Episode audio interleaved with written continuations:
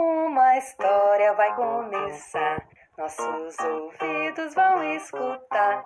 Olê, olê, olê, olê, olá. Olê, olê, olê, olê, olá. Essa é a história de Daniel, um servo muito amado e muito fiel. Daniel amava Deus e a ele obedecia.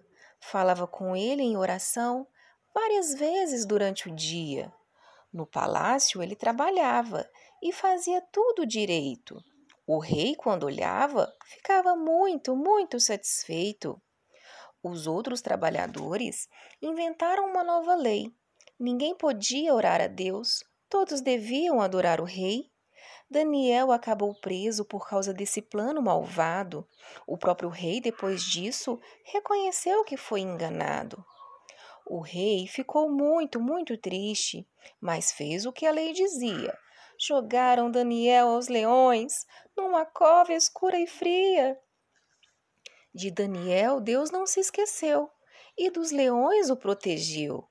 Quando viu Daniel vivo, o rei ficou muito, muito contente ordenou que o Deus de Daniel fosse adorado por toda a gente.